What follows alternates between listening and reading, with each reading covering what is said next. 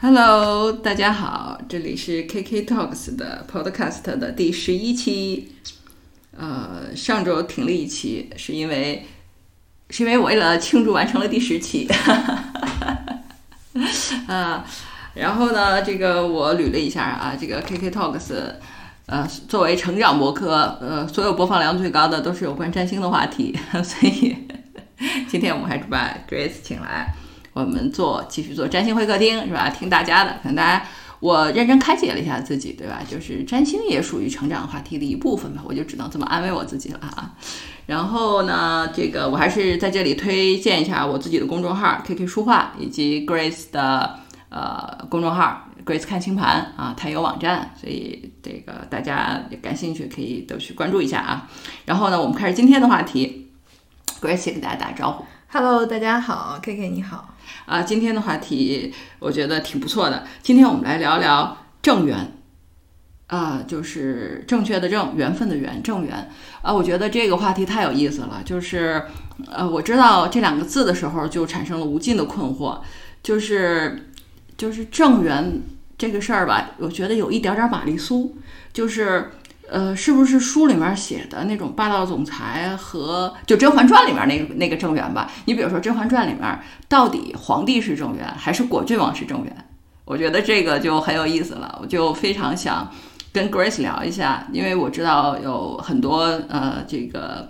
嗯，女性朋友啊，就是年轻的什么的来找他看这个缘分啊，看合盘啊之类的，我就很希望跟他聊一下这个话题。呃，Grace，来我们聊一下吧。那呃，我们先我我来我来采访一下哈，就是呃，到底什么是正缘呢？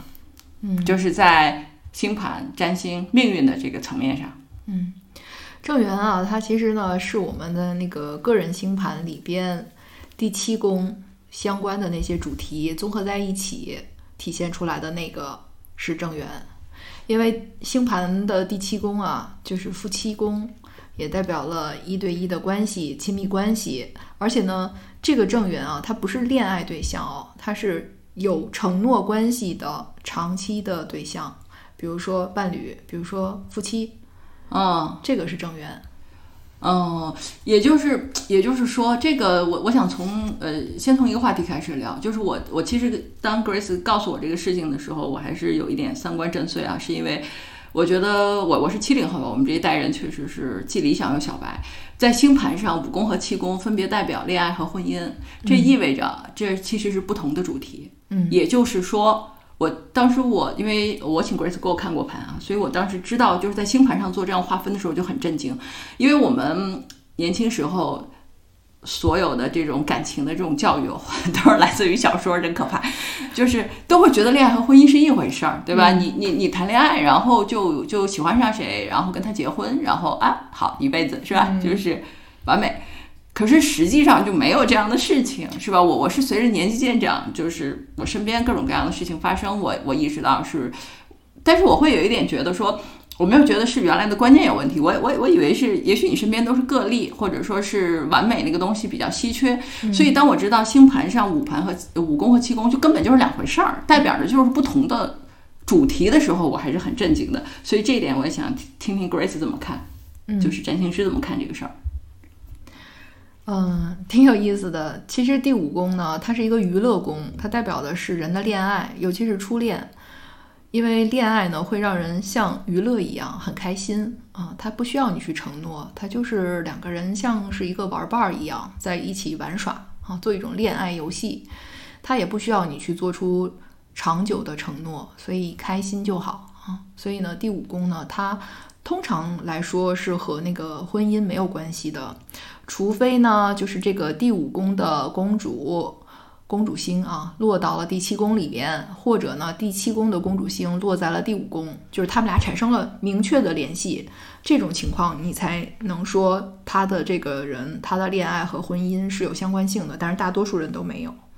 大多数人都没有，也就是对于大部分人来说，绝大部分人来说，恋爱和婚姻根本就两回事儿。是的，一一般都是两回事。婚姻是什么呢？婚姻是第七宫所代表的，它是两个平等主体之间平等的关系，互相的承诺。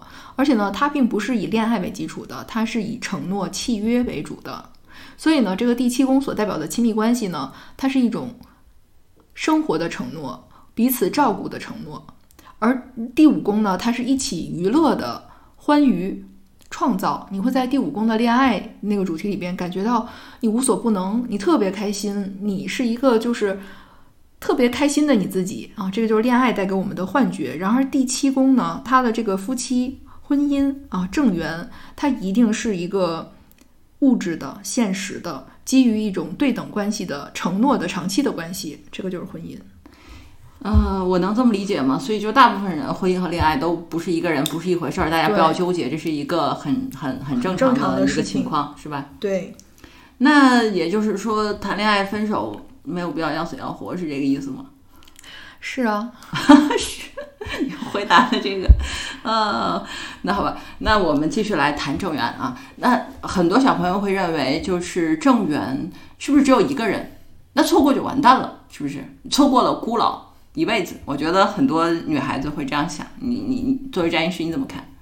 其实正缘他通常不是一个人，他是具有了某种特质的一些人。这个人有的时候人数还不少呢。嗯，他都具有某些特征，我可以这么理解吗？对的，他具有某些特征。你比如说啊，第七宫呢，他就是正缘。比如说啊，就是男女结婚，最后结婚在一起这样的人。那么你呢，首先要看第七宫的宫头的星座是什么。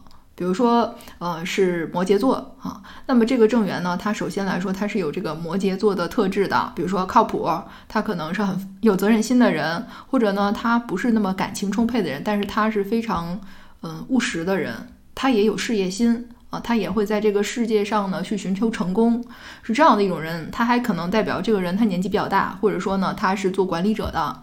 反正呢，这宫头星座呢，就是对这个第七宫正缘是一个。主要的指标啊，然后呢，你看这公头星座它的守护星是什么？比如说摩羯座，它守护星是土星，你就看在整个这星盘里土星落在哪儿，那么你这正缘呢，它就和它落宫的这个位置有关系。哦，OK OK，我觉得就是 Grace 讲的极其的专业，我是听不懂的，我就问一下，就是不是看星盘就能够看出来自己正缘的特质？当然了，我就跟你讲的就是这个正缘特质啊，所以他不是一个人，他是一些有这些特质的人。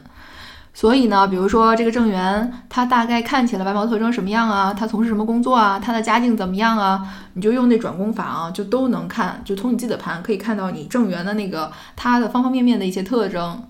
也就是说，我们呃抛开呃极其专业的部分，也就是说，如果来找呃就是占星师啊找 Grace 你，比如说啊来看星盘，比如说姑娘说我想看看正缘，是能够看到就是呃跟就是正缘的，就是跟自己有结婚的嗯这个这个极高可能性的人的特质，对吧？可以呀，还有他是从哪儿来的？就是他，比如说，比如说他是家人介绍的、朋友介绍的、同事还是客户还是同学，就是这种，就是能够看出来他是你怎么认识的，是吧？对。然后年纪大轻与否呢，也可以吗？也可以看到。帅不帅？啊，可以，都可以，是吧？啊，那那星盘真是很有用啊，那星盘很有用。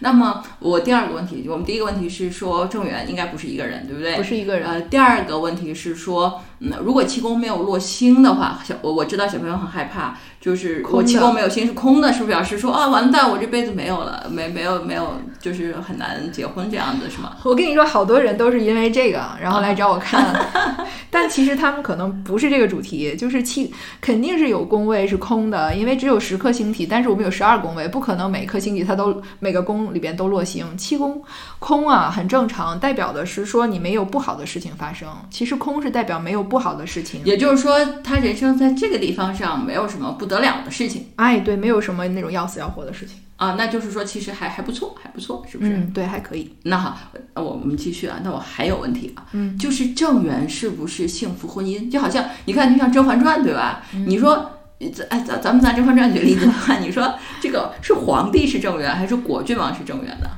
肯定皇帝是正缘啊！啊，那问题来了，也就是说正缘不一定是好的，是不是？对呀。啊，小朋友们，这个地方要标重点啊！就是正缘不一定是，就是那种王子公主结了婚幸福一辈子的正缘，不是不是我们理解的这个正缘是吗？那正缘是什么？你说的那个就是他跟果郡王啊，他们是个武功关系，是个恋爱关系，但是他和皇帝他是个七宫关系，是婚姻关系。我我我正缘就是七宫结婚，或者是长期在一起生活有承诺这种关系，它不代表你开心，它就代表了你跟他在一起经历你们俩应该经历的事情。哦，嗯，至于就是是不是开心，还是是不是难过，那要看你这个气宫的配置。如果里边落了金星，哈，那落了木星，那肯定开心的呀。嗯嗯，是不是一看就觉得很开心，很不错？但如果落的是什么土星、火星、冥王星，那里边可能就有那你。觉得甄嬛的气宫里面落了个什么星呢？我觉得它里边可能落了个冥王星，他在婚姻中实现了一个大的跨越和转化。他从一个黑化了，是不是？对他黑化了呀，对吧？他从一个懵懂无知的小可爱，对不对，变成了一个大女主杀伐果断的大女主啊，然后钮祜钮祜禄甄甄嬛，嬛 好吧，落了个冥王星。啊，好吧。那也就是说，这个就是正缘可能是有一些我能理解宿命的关系嘛。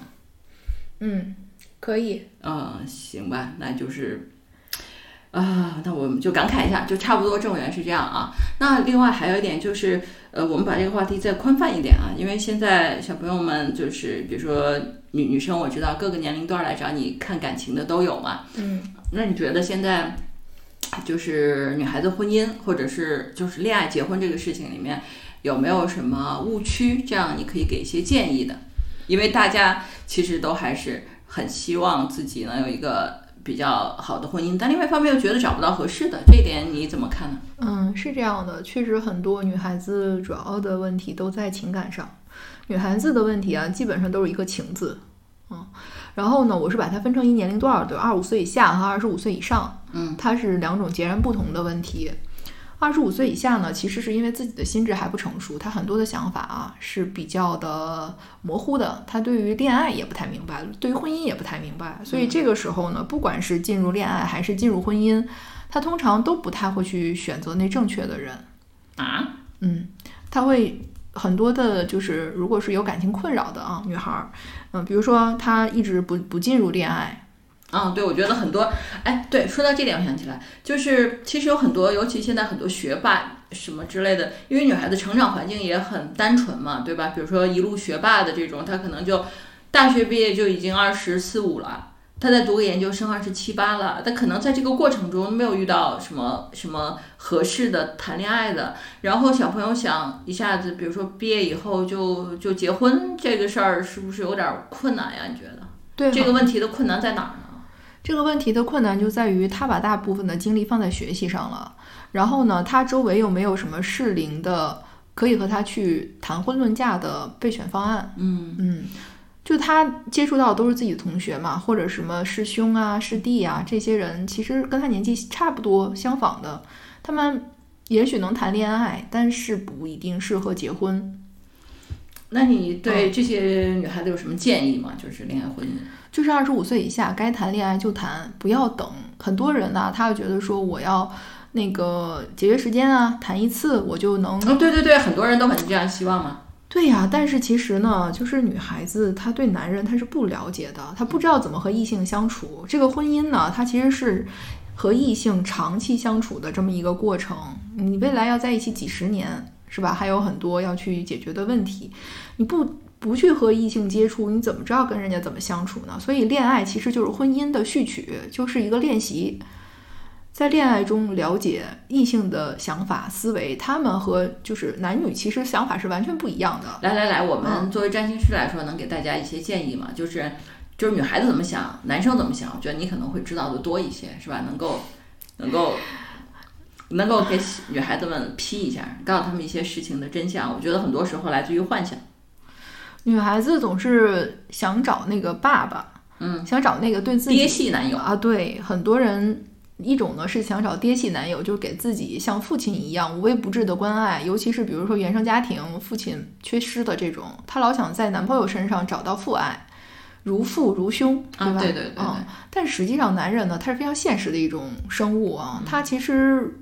追求一个女孩，或者是选择和她结婚，他是看现实的，这人适不适合结婚，是不是年轻可以生孩子，然后呃学历怎么样，是吧？就是跟他匹配的这种。他不是为了要爱一个女孩，虽然他可能有一些爱的表达，但那个和女生想要的那种爱是不一样的。很多女孩就不明白这个，她就一直在这个男人身上啊，就大多数男人是没有女孩想要的爱的。他们可以给你付出钱，可以付出就是你让他做什么，他给你做什么，可以给你买点东西，嗯、甚至也可能做点家务，但是他们不会爱，他们甚至也不会照顾人。那女孩子呢，如果自己不能自理的话，老是情感上想找个拐棍儿，找一个爹系的，基本上都会失望的。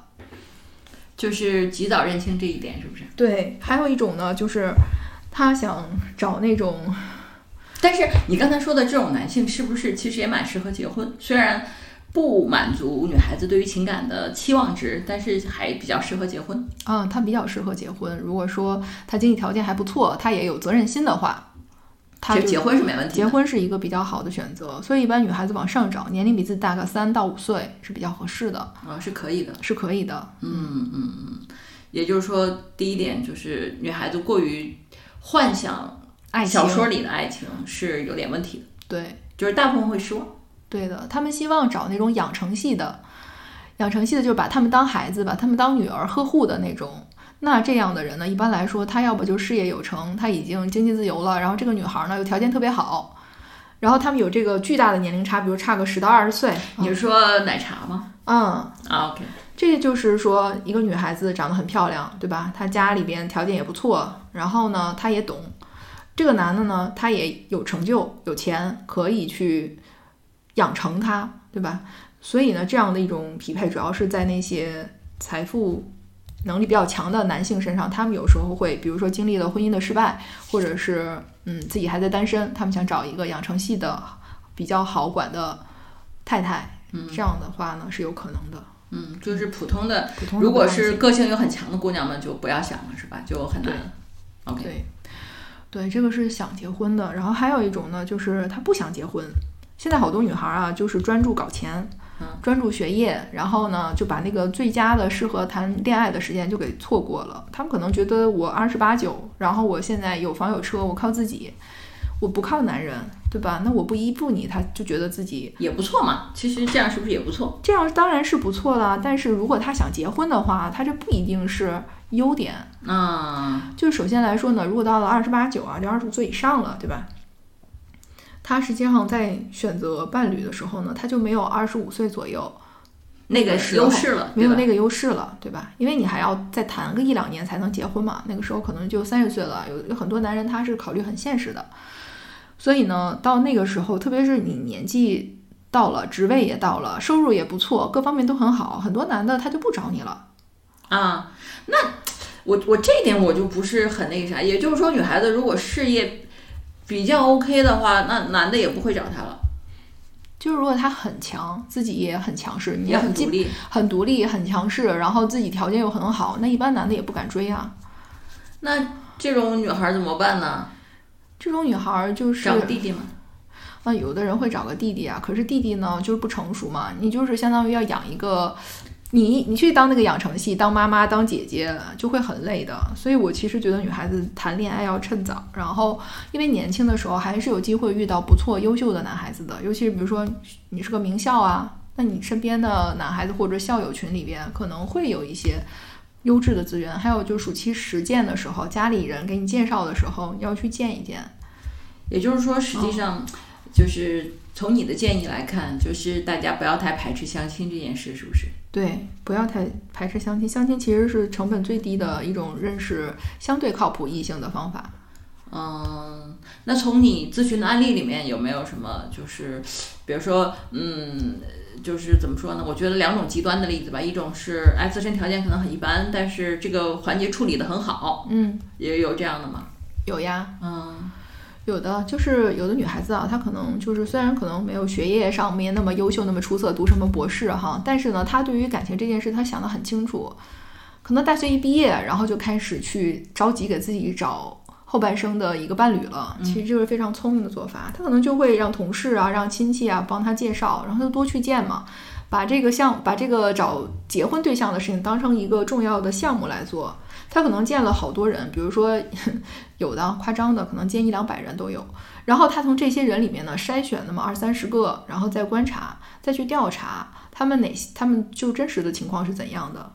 然后呢，在在这里边呢，就是都见一见，约一约，然后观察这个人怎么样，对他好不好，可不可舍舍不舍得给他花钱，对他有没有诚意啊，各方面观察，然后最后锁定那么一两个条件好的，又对他好的，肯为他付出的，对他有诚意的，这样最后选一个合适的结婚。嗯，这个成功率就要高很多，是不是？高很多，他这样的婚姻就非常稳定。这基本上不是从感情的角度去考虑的，都是从现实层面去考虑。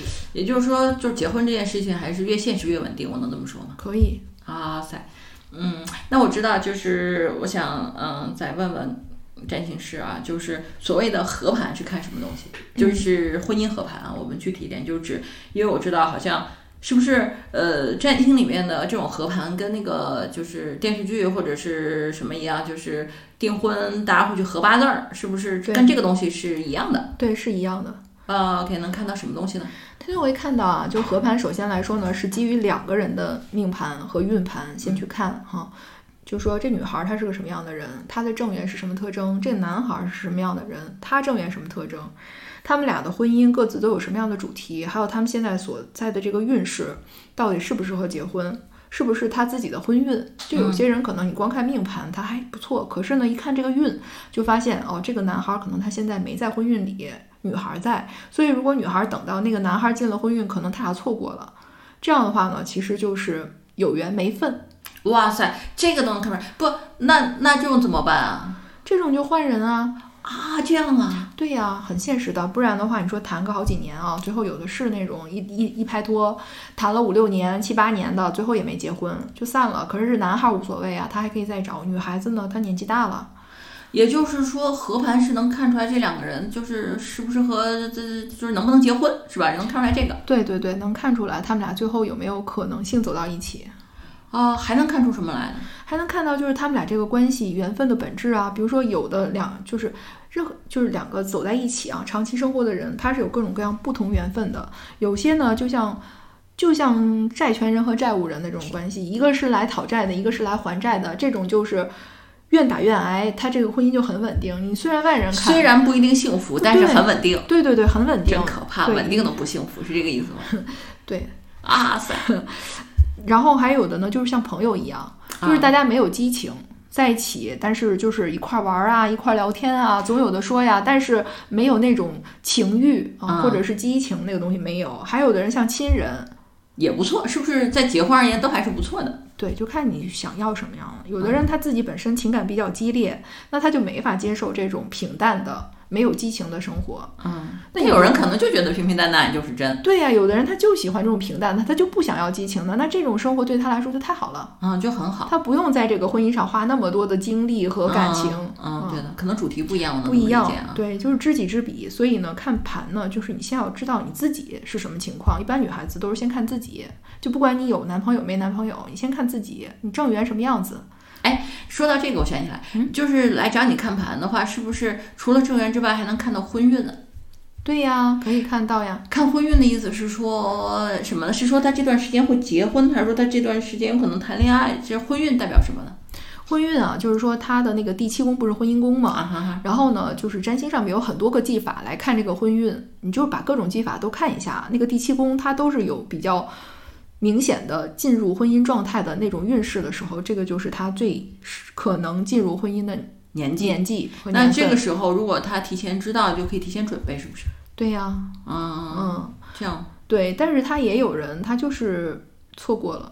比如他之前啊，这种我也遇到过，四十多岁的姑娘啊，她其实二十多岁的时候呢，她一直在读书，那个时候就是家里人也给她介绍过。很不错，也在读书的师兄啊，或者什么的，比如他哥哥的同学之类的，也追求过他。但当时呢，他就是因为家里管得很严，就觉得说你还没有硕士毕业，先不要考虑这个事情，然后就把这些人都错过了。人家都要结婚了，因为都比他年纪大嘛，然后人家都结婚了。等到他毕了业呢，他岁数就大了，再想找呢，就觉得都不如以前的那几个人条件好，所以他就一直也没有结。三现在四十多岁了，已经快五十了，然后还是单身一个人。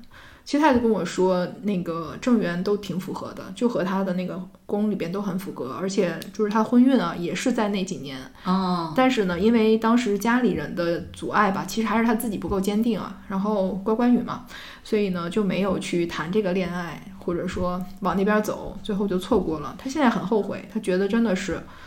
嗯嗯，是是，确实他自己知道那些人是不错的，而且那些人现在也都发展的不错了。嗯，明白。啊，所以你给姑娘们的建议是说，嗯，谈恋爱趁早。那我觉得这个世界对姑娘们要求有点高啊。你想，她二十多岁的时候，她要搞学业，有人还要搞钱，还要学各种技能，还要把恋爱谈起来。其实结婚这件事情啊，就是一个一到两年的项目。OK，嗯，一到两年的项目，如果是大学毕业，其实也就二十二三岁；一到两年到二十四五岁就差不多了，就是心智成熟了。然后二那个时候再谈哈，二十六七岁的时候就能进入婚姻，有的早的可能就二十五岁一过他就结婚了。嗯然后如果研究生毕业呢，也就二十五六岁，一两年也就二十七八岁，嗯这个样子。如果要读博士呢，确实可能比较晚，但是博士呢，其实通常他可能会在自己的同学里边找到结婚的对象，嗯或者家里就是给他介绍了。不要排斥，现在有很多女孩啊，特别排斥父母催婚。其实父母催婚是对她负责，因为自己在这个年纪是不明白很多事情的。等到自己明白了，这个就不好。来来来，那个不好找给我们讲一讲，就是这个年纪不明白什么事儿。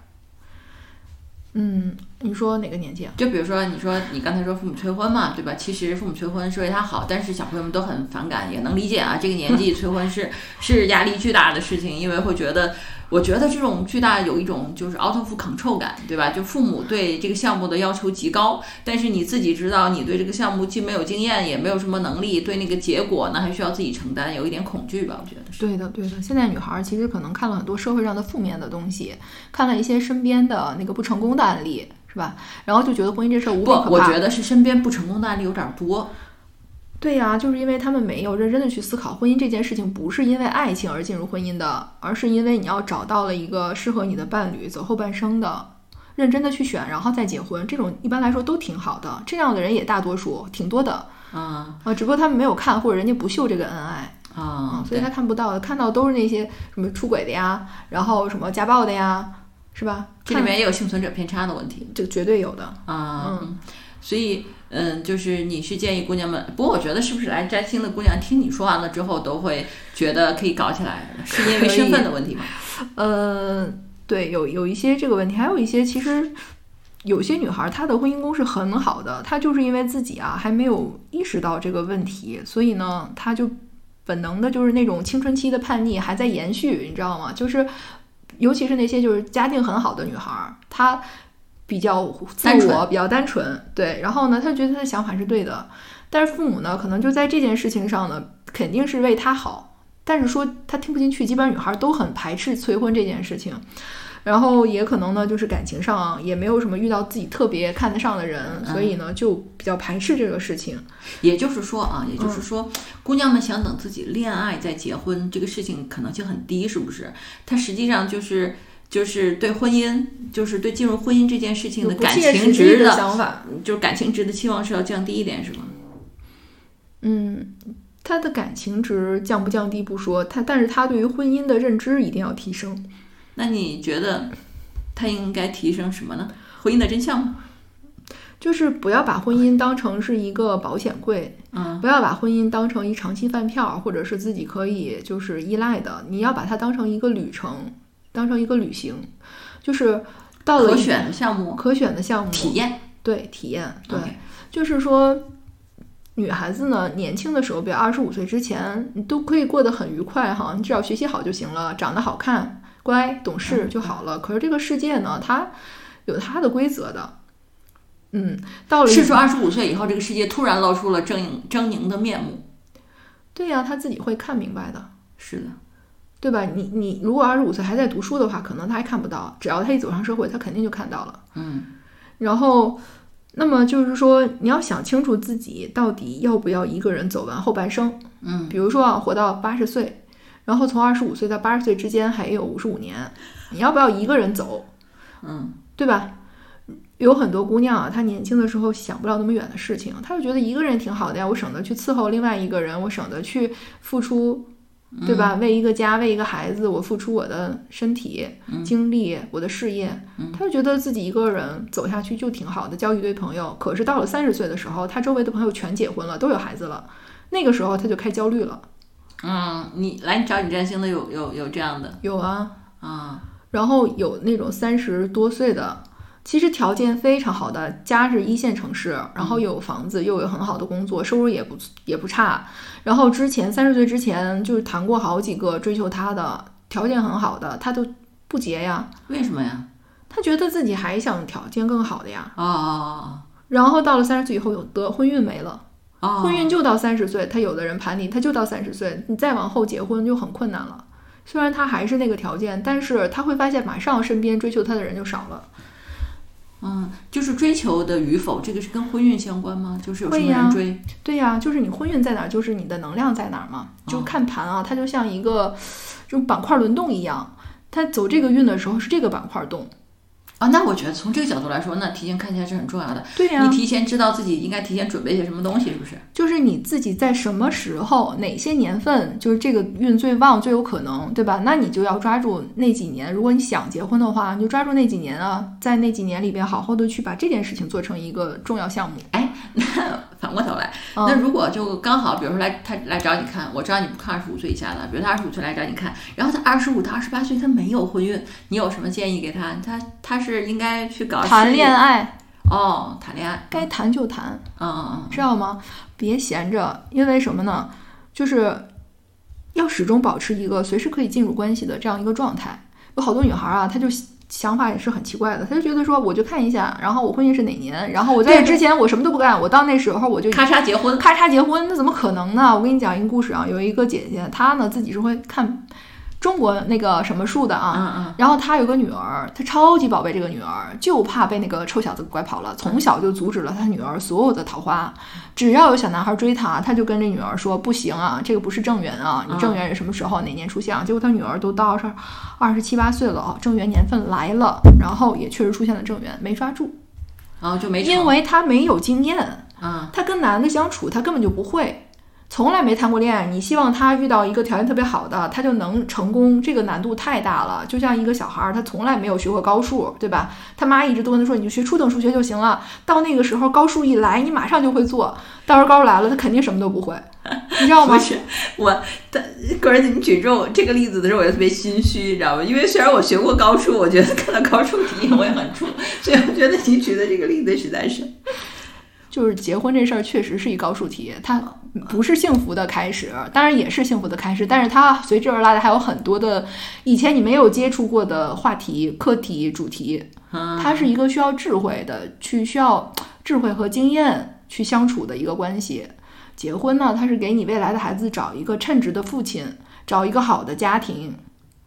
因为结婚它不是你跟一个人建立你们俩的关系，它是你和一个家族，你的家族和另外一个家族建立一个家族联姻、传承基因和财富的关系。哇塞，你这个好深刻呀！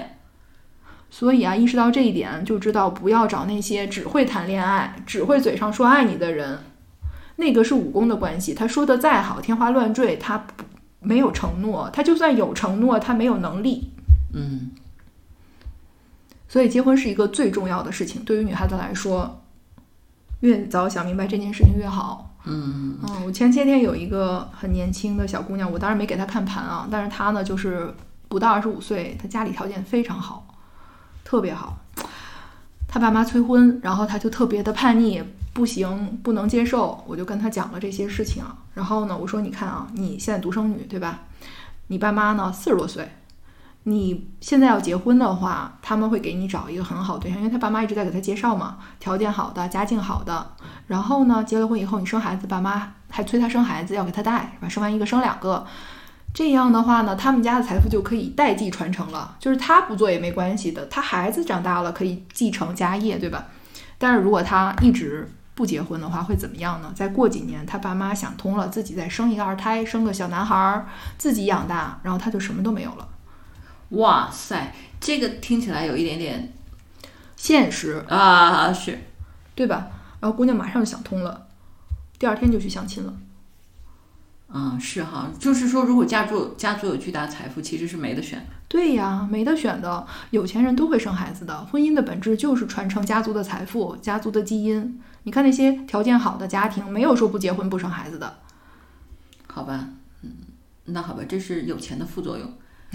是的，嗯嗯，婚姻本质其实就是一个传承，不光是基因的传承，还有你家族的文化、理念、信仰、信念，是吧？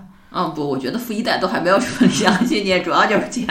没有，你相信我，看过太多豪门恩怨了，豪门的盘，家族的议题。哎哎，对，但这个我们八卦一下啊，就是我想知道，就是是不是没有钱的人的烦恼，小朋友的烦恼呢？就是怎么赚钱，是这意思吗？基本上来找你的女孩子，我们大概跟我们说一说吧，都分哪几类啊？大概什么样子的？就是为钱而困的，为情而困的。为钱而困的意思是说多了也困，是少了也困，是这意思？对对对，都有的。我跟你讲啊，钱多了的，他怕人家去惦记他的钱。啊，这也确实是，确实是啊。那我说你就签婚前协议就行了嘛，嗯，对吧？有很多律师专门给你提供这个服务啊，他真的是含着金勺出生的，家里的财富真的非常巨大的这种，嗯然后自己也是一个条件很好的。那么这种情况呢，他不敢谈恋爱，就是怕别人去算计他，因为这种事情很多，对对对。对吧？所以呢，他就需要用法律的手段去保护自己，防范未然。我听，因为我有时候会听到你说一些就是这些这些案例，我会觉得说，我有点印象，但我不知道对不对啊。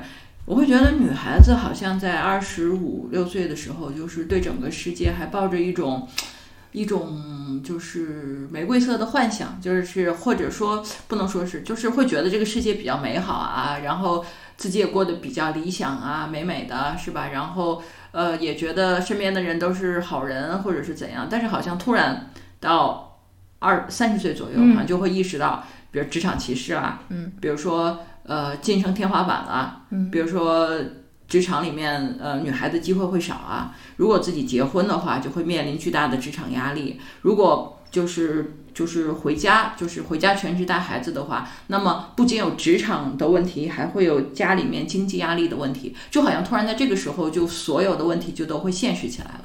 对的，这个问题，这你你从就是从你的那个角度怎么看这个问题呢？嗯，你说的特别对，其实真的是就是女孩子啊，一出生就这些事情就注定了。嗯当然，如果是她出生在一个家庭条件比较好的一个环境里边，她还好一些，因为好多事情可以用钱来摆平。嗯，比如说她可以请保姆来带孩子，嗯对吧？然后，那么她想做什么事情还是可以做的。嗯，但是如果说就是普通家庭的女孩儿，那确实是每一步都不能走错啊。啊、我明白你。我觉得你最近的公众号文章也是在强调这一点。对，因为最近是在太阳在金牛嘛，所以就是财富的主题啊，非常的明确。特别是这两年啊，它又是那个南郊也在金，北郊也在金牛啊，就是说大家要努力的去关注自己的财富和价值，它是这么一个宇宙的主题。所以呢，我最近呢，可能占星师嘛比较敏感，然后我就。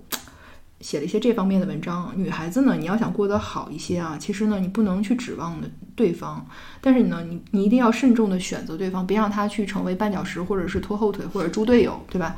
就大家可以那个不仅不能挡风遮雨，而且就是带来风雨都来自他。对带来风雨，对吧？嗯其实婚姻本身的这个制度呢，嗯，我们实话实说啊，就是女孩子付出要多一些的，但是呢，也给女孩子收获，就是你会收获孩子。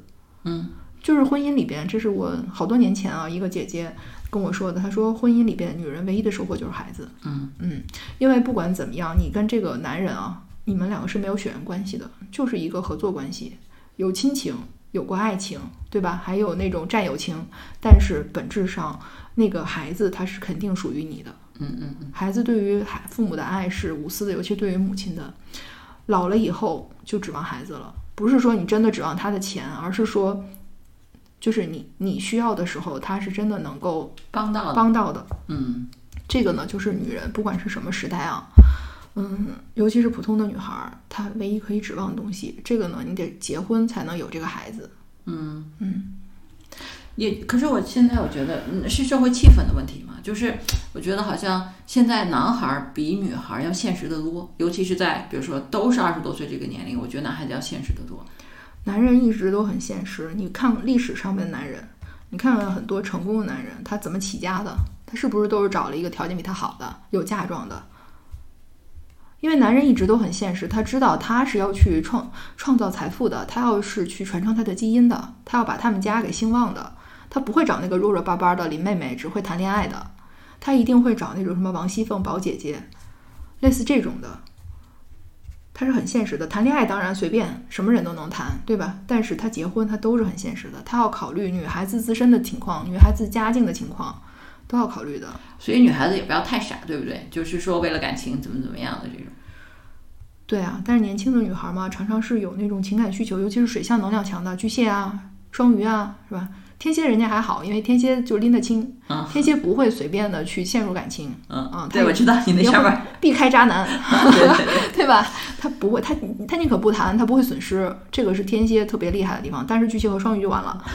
所以巨蟹和双鱼的小朋友在这里划重点啊，划重点就是你们要格外小心一些。对，因为巨蟹呢，他就很有那种母性的爱，你知道吗？巨蟹就是从小就是一个姐姐，就是一个妈，他就是想找妈宝男。我能理解成，其实他就是想投射感情嘛。女孩子也不要太就是认为自己就是就是就是无无比爱情至上，因为上次咱们俩谈过一个例子，我觉得那个例子我放到这里再讲一遍啊，就是 就是女孩子觉得自己跟那个男生是吧断了，特别心有不甘是吧，特别难受，然后来找 Grace 看盘，然后呢，Grace 给他看完了他们俩的合盘，说哎这个男孩比较伤你的财，嗯，然后呢，他就哎想了一下，果然他做生意嘛，他跟他跟这男孩子谈恋爱这几年，确实是这个好像这个就是好像生意运不太好啊，也确实比较有损失。你知道吗？女孩子那个下头的速度也很快，马上就没有那么执着了，你知道吗？我常常想到这个例子，就是。